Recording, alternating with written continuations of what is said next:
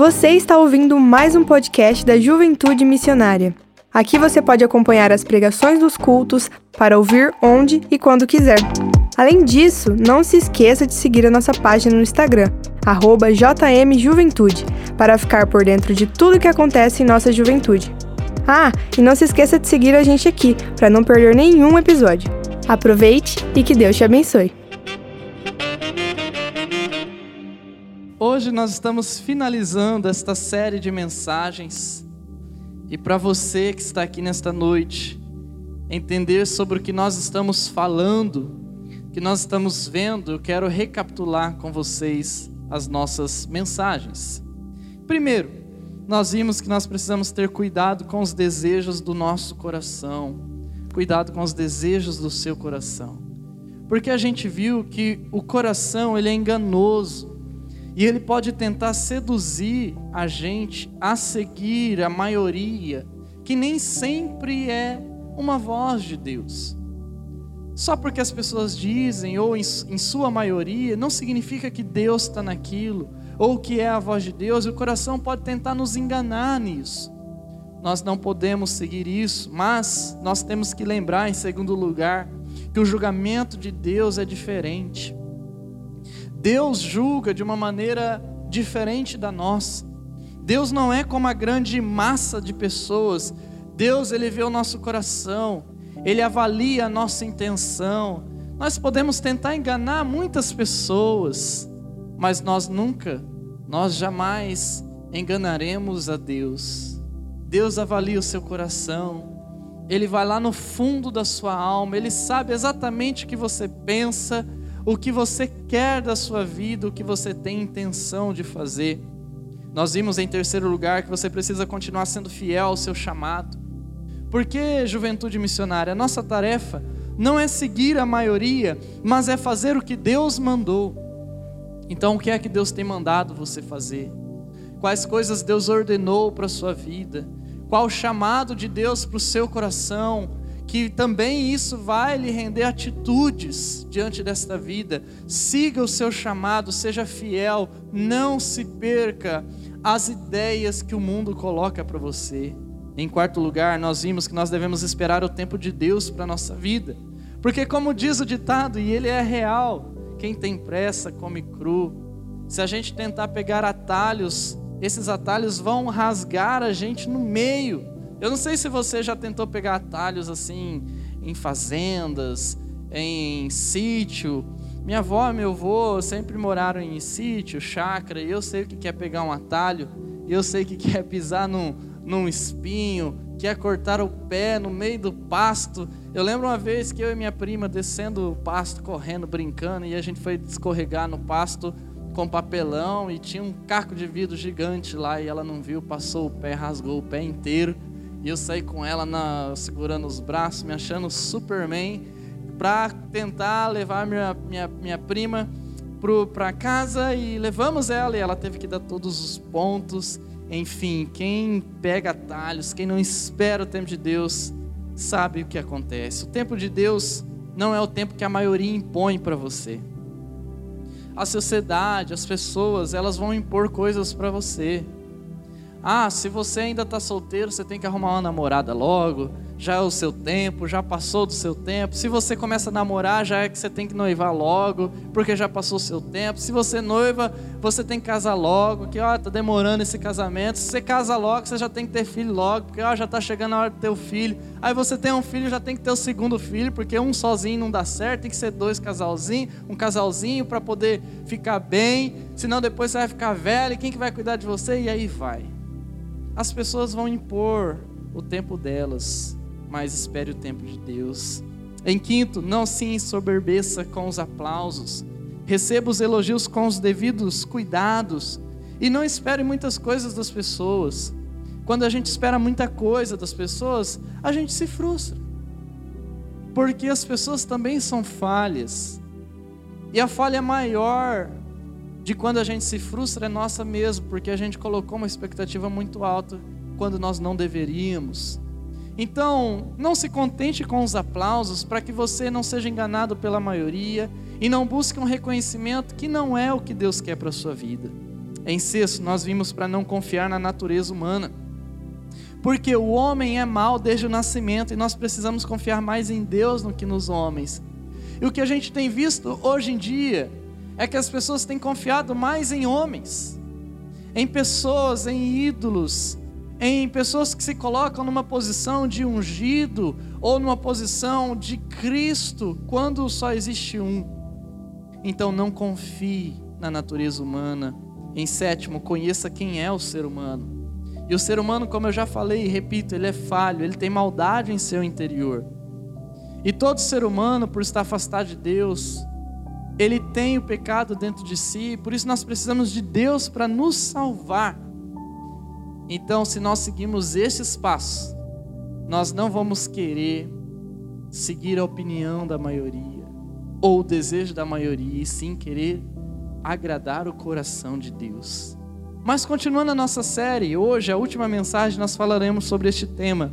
É proibido esperar a luta terminar. Repita comigo.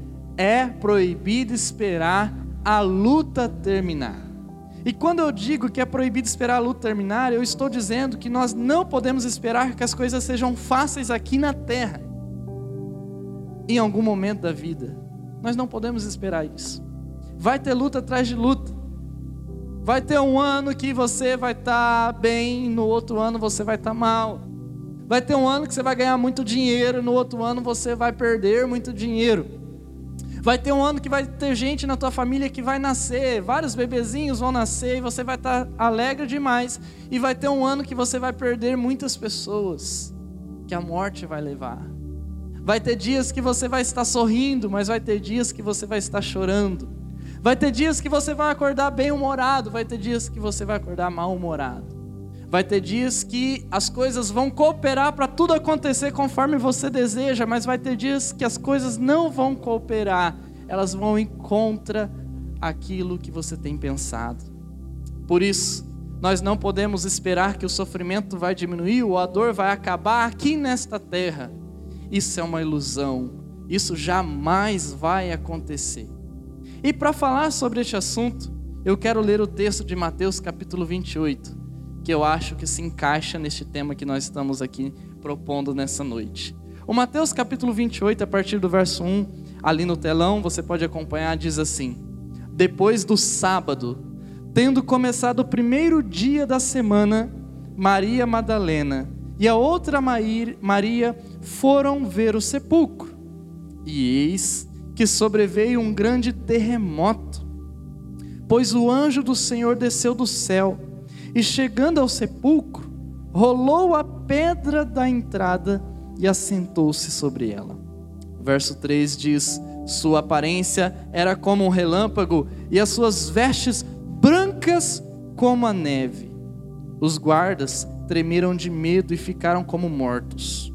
O anjo disse às mulheres: Não tenham medo sei que vocês estão procurando Jesus, que foi crucificado. O verso 6: Ele não está aqui, ressuscitou, como tinha dito. Venham ver o lugar onde ele jazia. Vão depressa e digam aos discípulos dele: Ele ressuscitou dentre os mortos, está indo adiante de vocês para a Galileia. Lá vocês o verão. Notem que eu já os avisei. O verso 8 diz: As mulheres saíram então depressa do sepulcro, amedrontadas e cheias de alegria, e foram correndo anunciá-lo aos discípulos de Jesus. De repente, Jesus as encontrou e disse: Salve! E elas se aproximaram dele, abraçaram-lhe os pés e o adoraram. No verso 10 diz: Então Jesus lhe disse: Não tenham medo Vão dizer aos, a meus irmãos que se dirijam para a Galileia. Lá eles me verão. Enquanto as mulheres estavam a caminho, alguns dos guardas dirigiram-se à cidade e contaram aos chefes dos sacerdotes tudo o que havia acontecido. No verso 12, quando os chefes dos sacerdotes se reuniram com os líderes religiosos, elaboraram um plano deram aos soldados grande soma de dinheiro, dizendo-lhes: Vocês devem declarar o seguinte: os discípulos dele vieram durante a noite e furtaram o corpo enquanto estávamos dormindo. Verso 14. Se isso chegar aos ouvidos do governador, nós lhe daremos explicações e livraremos vocês de qualquer problema. Assim, os soldados receberam o dinheiro e fizeram como tinha sido instruídos. E esta versão se divulgou entre os judeus até o dia de hoje. No verso 16, os onze discípulos foram para a Galiléia, para o monte que Jesus lhe indicara. Quando o viram, o adoraram, mas alguns duvidaram. Então Jesus aproximou-se deles e disse: Foi-me dado toda a autoridade no céu e na terra. Verso 19. Portanto, vão e façam discípulos de todas as nações, batizando-os em nome do Pai, do Filho e do Espírito Santo, ensinando-os a obedecer a tudo o que eu lhe ordenei. E eu estarei sempre com vocês, até o fim dos tempos. Veja bem, juventude missionária, este texto mostra uma grande turbulência que estava acontecendo. Tenta entrar dentro desse cenário. Jesus estava com seus discípulos há três anos, dizendo que ele era o Cristo, que ele era o Messias enviado para salvar o mundo. E a expectativa do mundo judaico, dos discípulos, era que esse Messias, ele tomaria o reino existente naquela época e ele daria a terra de volta ao povo judeu e governaria com mão justa a todos, a todo mundo. Mas essa pessoa, Jesus Cristo, aonde está a expectativa do povo judeu, morre. Ele é morto. Eles viram com os olhos dele, ele sendo crucificado, pregado na cruz. Eles viram Jesus rendendo o espírito, eles viram Jesus morto, eles viram que furaram Jesus, eles viram que colocaram Jesus em uma tumba e a pedra é muito pesada para tirar de lá. Jesus está morto. Já fazem três dias. Ou seja, a esperança, a expectativa daquele Cristo que ressuscitava pessoas, que fazia milagres, tinha acabado. A esperança ido embora, porque Jesus aparentemente estava morto, estava tudo perdido. Ou seja, aquela revolução não era uma revolução, era uma coisa que teve fim. Porém, é nesse cenário que Jesus aparece. E ele se mostra vivo. Mas em vez de melhorar, as coisas só vão começar. Porque nesse instante, aqueles que passam a crer que Jesus está ressurreto, passam a ser perseguidos, tanto pelos romanos como pelos judeus. Tanto que aqui nessa história que a gente leu, já os judeus fazem uma armação com os romanos, dizendo assim: vamos falar que roubaram o corpo de Jesus enquanto vocês estavam aí dormindo. E essa versão foi a versão que se espalhou pelo aquele mundo naquele momento. Ou seja, a luta que estava aparentemente ganha foi perdida e que quando mostrou-se ganha novamente por Jesus ressurreto, começou de novo luta atrás de luta. É com essa história que nós podemos perceber que a luta do cristão não termina. É também com essa história que nós vamos aprender nessa noite como a gente pode continuar lutando. Por isso, em primeiro lugar, para continuar lutando, enfrente suas dúvidas. Pergunte para a pessoa que está do seu lado, diga assim para ela, pergunte assim: Você tem muitas dúvidas sobre a Bíblia? Você tem muitas dúvidas sobre Deus? Toda pessoa tem dúvidas sobre as coisas concernentes a Deus, a vida, a si próprio. Quem é que nunca se pegou com uma dúvida? Mas será? Quem nunca questionou? Será? que realmente o mar se abriu? Será que realmente foi só Moisés chegar com aquele cajado e toma rio, toma mar, e abriu aquele mar rapidamente? Será que Jesus realmente ressuscitou? Será que não roubaram mesmo o corpo dele? Talvez dúvidas surjam à sua mente. Você precisa enfrentar suas dúvidas. Os discípulos também tiveram dúvidas. E pense bem, os discípulos eram pessoas que haviam vivido com Jesus, eles eram contemporâneos de Jesus. E nós que estamos há dois mil anos de Jesus, os discípulos tiveram dúvidas, quanto mais eu, quanto mais você. Veja só em Mateus capítulo 28, no verso 17, que é o texto que nós lemos. O texto diz assim: depois de tudo aquilo ter acontecido, Jesus ressuscitado, ele apareceu para as pessoas. A luta aparentemente que estava perdida mostra-se ganha. E aí, nesse instante, quando viram, o adoraram, mas alguns duvidaram.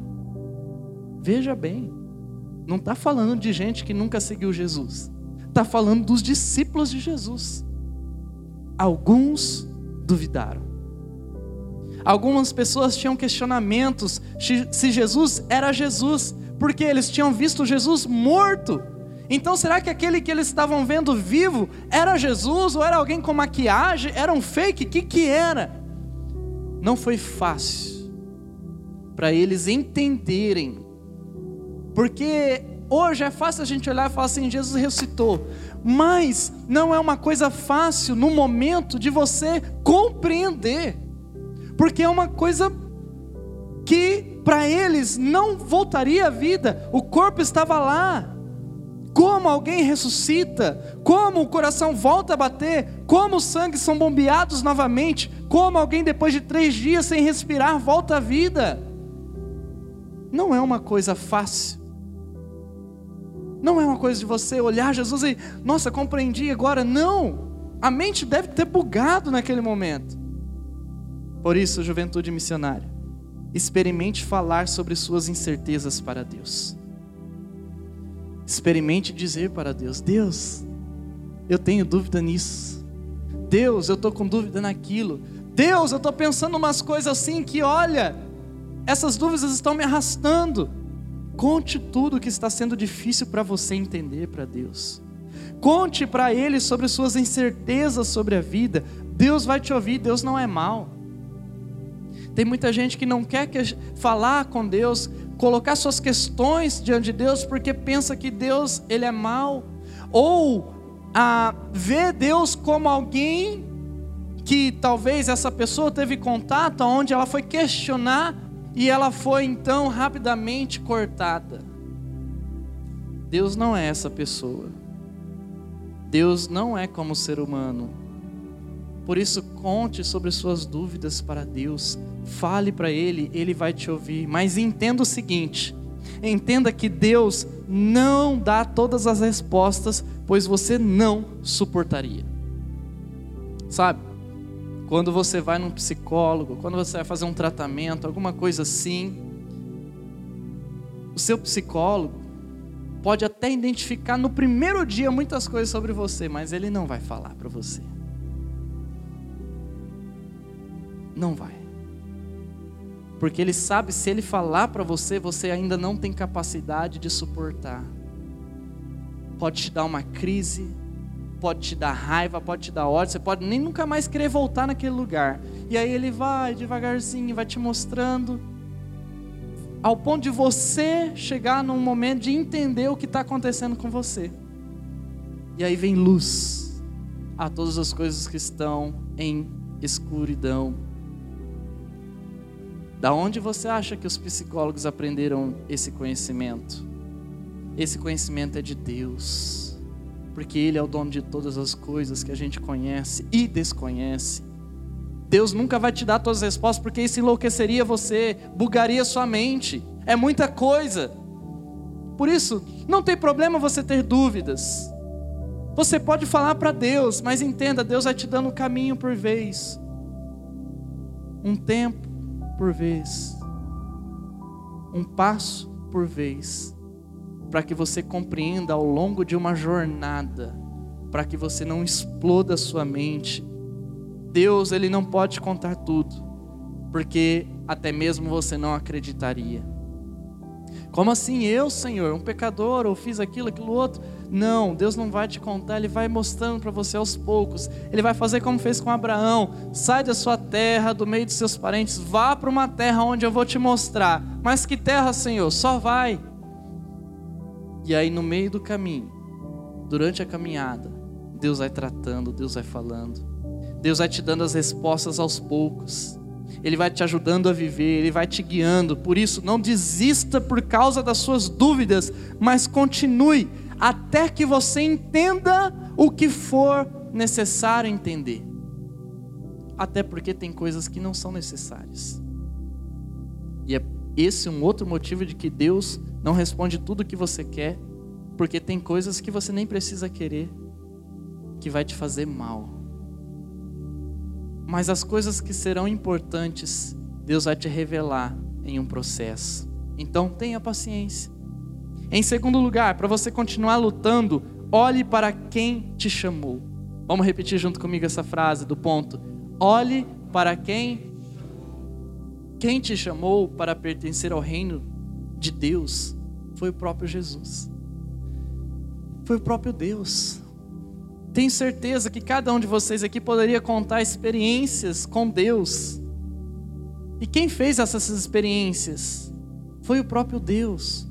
Então olhe para Ele, porque foi Ele que te chamou, é Ele que te guiou, Ele que trouxe você aqui. Não pare de lutar, porque Deus olhou para você e chamou você, e você está onde está porque Ele assim desejou, a luz dele iluminou sobre a sua vida. Então, foque mais nele. Veja que Jesus disse para os seus discípulos após a sua ressurreição, lá em Mateus 28, verso 18.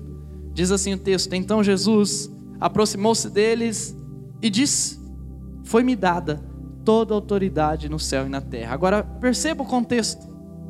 Toda aquela turbulência acontecendo. Alguns discípulos duvidando.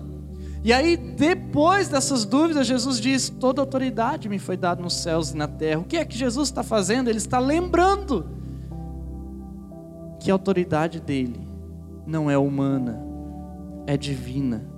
Por isso eles poderiam crer. Por isso eles não poderiam, não deveriam ter medo das lutas.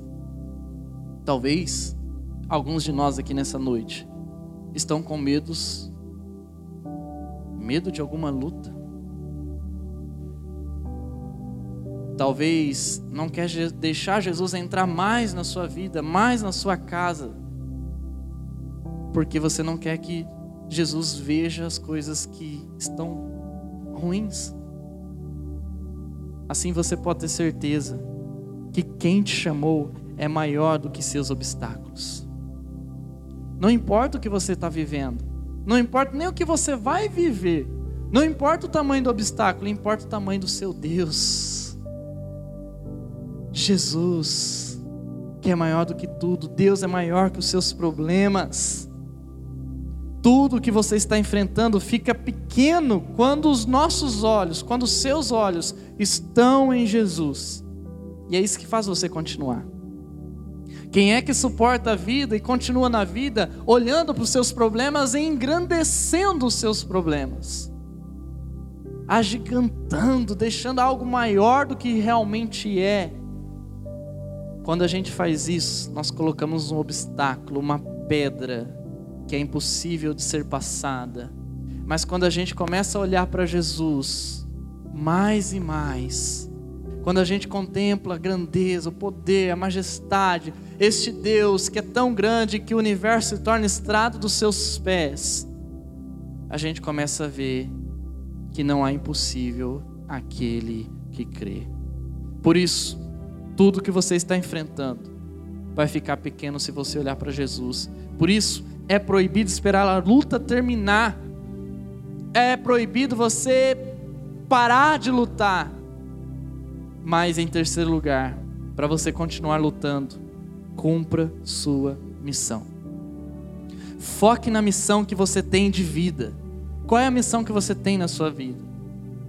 Sabe, o que vai diferenciar você que vai diferenciar a nossa existência da existência de outras criaturas, de outros animais, é que a gente vai passar de criatura para ser filho de Deus com propósito.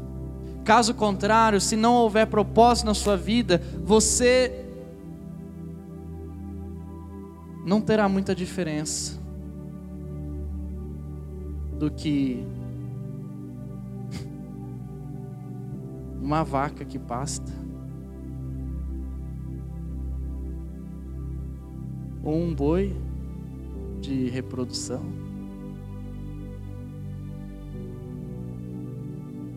O que diferencia a nossa vida dos outros animais é o fato de que a gente passa de criatura para filhos de Deus e filhos de Deus com propósitos propósitos divinos. A sua missão de vida vai dar sentido para você. E Jesus, o homem mais inteligente da história, sabia disso. E ele deu uma missão também para os seus discípulos, para que eles não fossem ociosos, para que eles tivessem esperança. Veja só em Mateus capítulo 28, verso 19 e 20, a parte A, diz assim: Portanto, vão e façam discípulos de todas as nações. Agora veja como Jesus é demais. Porque acabou de acontecer aquela turbulência. Os discípulos estavam todos tristes, porque tinha acabado para eles. Jesus estava morto. Aí Jesus aparece, chega alguns lá e diz: Eu não estou acreditando, estou com dúvida. Aí Jesus fala assim: Cara, lembra que a autoridade que me foi dada foi de Deus. E ó, outra coisa, vai e faz discípulo. Jesus nem fica dando muita atenção para essa dúvida, não. Jesus só fala: Vai e faz discípulo que, que ele está dizendo com isso? É que não importa as suas dúvidas, não importa o que você está pensando, não importa os problemas, não importa a luta, só vai e faz. Porque é assim. E às vezes a gente espera sanar todas as dúvidas. Às vezes a gente espera tudo ficar bem, as lutas acabarem. Às vezes a gente espera um milagre gigantesco, enquanto Jesus só está dizendo assim: Vai, vai, vai. Porque Jesus sabe que a vida cristã é um discipulado. A gente aprende enquanto caminha, a gente aprende enquanto erra, a gente aprende enquanto a gente faz. Jesus sabe muito bem disso. A missão dada por Jesus era fazer novos seguidores, conhecedores da verdade, obedientes a Deus. Deus também dá uma missão para você pois sua realização está em fazer a vontade de Deus. O ser humano só se torna completo quando ele se torna realizado em Deus. Dizem que para um homem sentir-se muito homem, o máximo da sua masculinidade, dizem que ele tem que se casar, ele tem que ter filho e ver os seus filhos e criar seus filhos. Dizem que isso é o auge para um homem experimentar o que é masculinidade, da mesma forma a mulher experimentar o que é ser mulher, é ser mãe. E qual é o auge da nossa alma? É a realização que ela encontra em fazer a vontade de Deus. Quando a gente faz a vontade de Deus, a gente vê que vale a pena. A gente vê que o que a gente é, vive muitas vezes não é nada e que o Senhor é muito melhor para nós. Talvez você não esteja se sentindo realizado nesta noite. Então, o meu apelo é que você procure fazer a vontade de Deus para sua vida e você vai encontrar realização. E por fim, em quarto lugar, para você continuar lutando, conte com a ajuda de Deus. Fala para a pessoa do seu lado, fala assim: oh, você não está sozinho. Sem a ajuda de Deus, você ficará fraco e sozinho. Sabe, juventude missionária, nós precisamos de proteção a vida inteira. E Deus é expert. Ele pegou e fez a gente como um bebezinho. E aí o bebezinho quer ficar onde? No colo da mãe.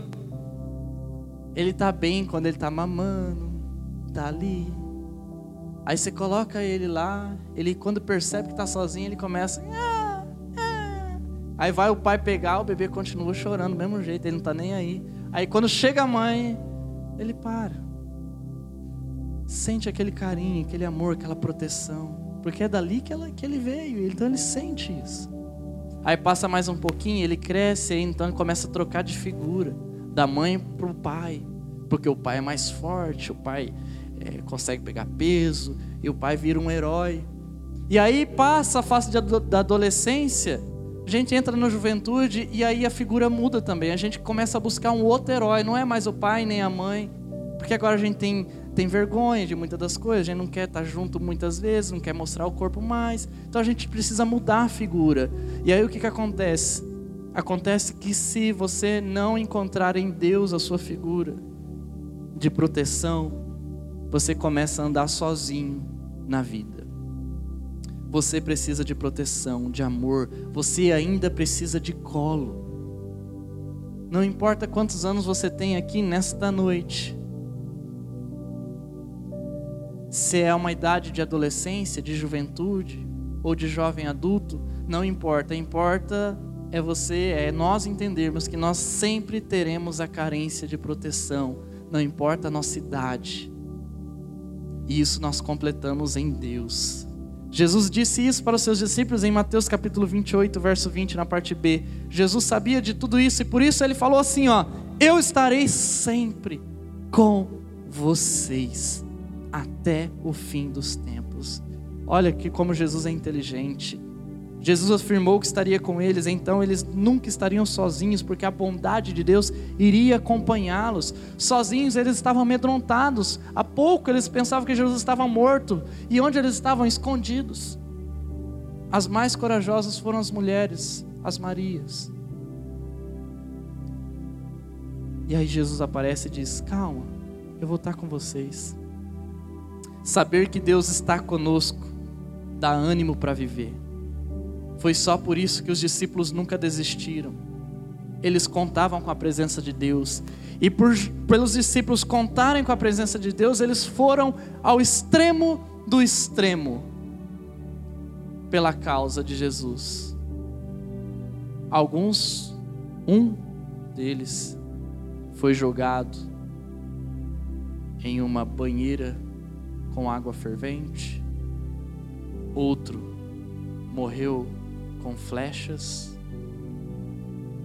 outro foi crucificado, decapitado. Eles foram ao extremo do extremo, que talvez a maioria de nós não faria. Mas eles foram ao extremo do extremo, porque eles entenderam este recado: eu estarei com vocês até o fim dos tempos. Os discípulos de Jesus enfrentaram muitas lutas, mas não desistiram por causa da presença. Com certeza eles aprenderam que na terra a luta não termina, mas com Jesus ela ganha sentido. Por quê? É só essa explicação para você olhar para Pedro, que negou Jesus três vezes, mas que ouviu de Jesus: Vou estar com você até o final dos tempos, e ouvir depois este mesmo Pedro dizer para aqueles que o estavam crucificando, assim como crucificaram Jesus, porque Pedro morreu crucificado. E quando estavam crucificando, ele falou assim: Não, por favor, não me crucifiquem desta forma, me crucifiquem de cabeça para baixo, porque eu não sou digno de ser crucificado como meu mestre. Não existe outra explicação para um homem falar isso a não ser que ele tenha aprendido que na terra a luta não termina, mas que com Jesus ela ganha sentido. Os discípulos sofreram muito, mas por estarem juntos com Jesus, eles suportavam, enfrentavam as dificuldades. Você também pode enfrentar suas lutas e nunca parar, porque Jesus está ao seu lado. Qual é a luta que você está enfrentando? Talvez você pensou até em desistir, mas lembre-se hoje que para Jesus não existe a opção abandonar você. Não existe uma opção do livro de Jesus ou no teclado de Jesus, onde está escrito: abandonar você, um, dois, três, clicar. Não existe essa possibilidade. Talvez você esteja se sentindo abandonado, mas deixa eu dizer para você, isso não é real, é irreal. Jesus nunca abandonou você, ele está bem ao seu lado, você pode contar com ele. Jesus é a tua segurança. Por isso, não pare de lutar. Continue. Firme e forte. Porque aquele que reina, reina também sobre a sua vida. Amém? Amém. Vamos orar. Senhor, obrigado, Pai, pela tua palavra. Ela é viva, Senhor, no nosso coração. Nos ajuda a entender mais dela e a meditar nela, ó Deus, e encontrar respostas para a nossa vida. Respostas, ó Pai, que nem sempre são as que a gente às vezes está procurando, mas, ó Deus, são clarificações, ó Pai. É aquele sentimento de estar perto do Senhor. Que cada um reflita, Senhor, aquilo que está dentro da sua própria alma. E que a gente possa entender mais a tua vontade. Em nome de Cristo. Amém.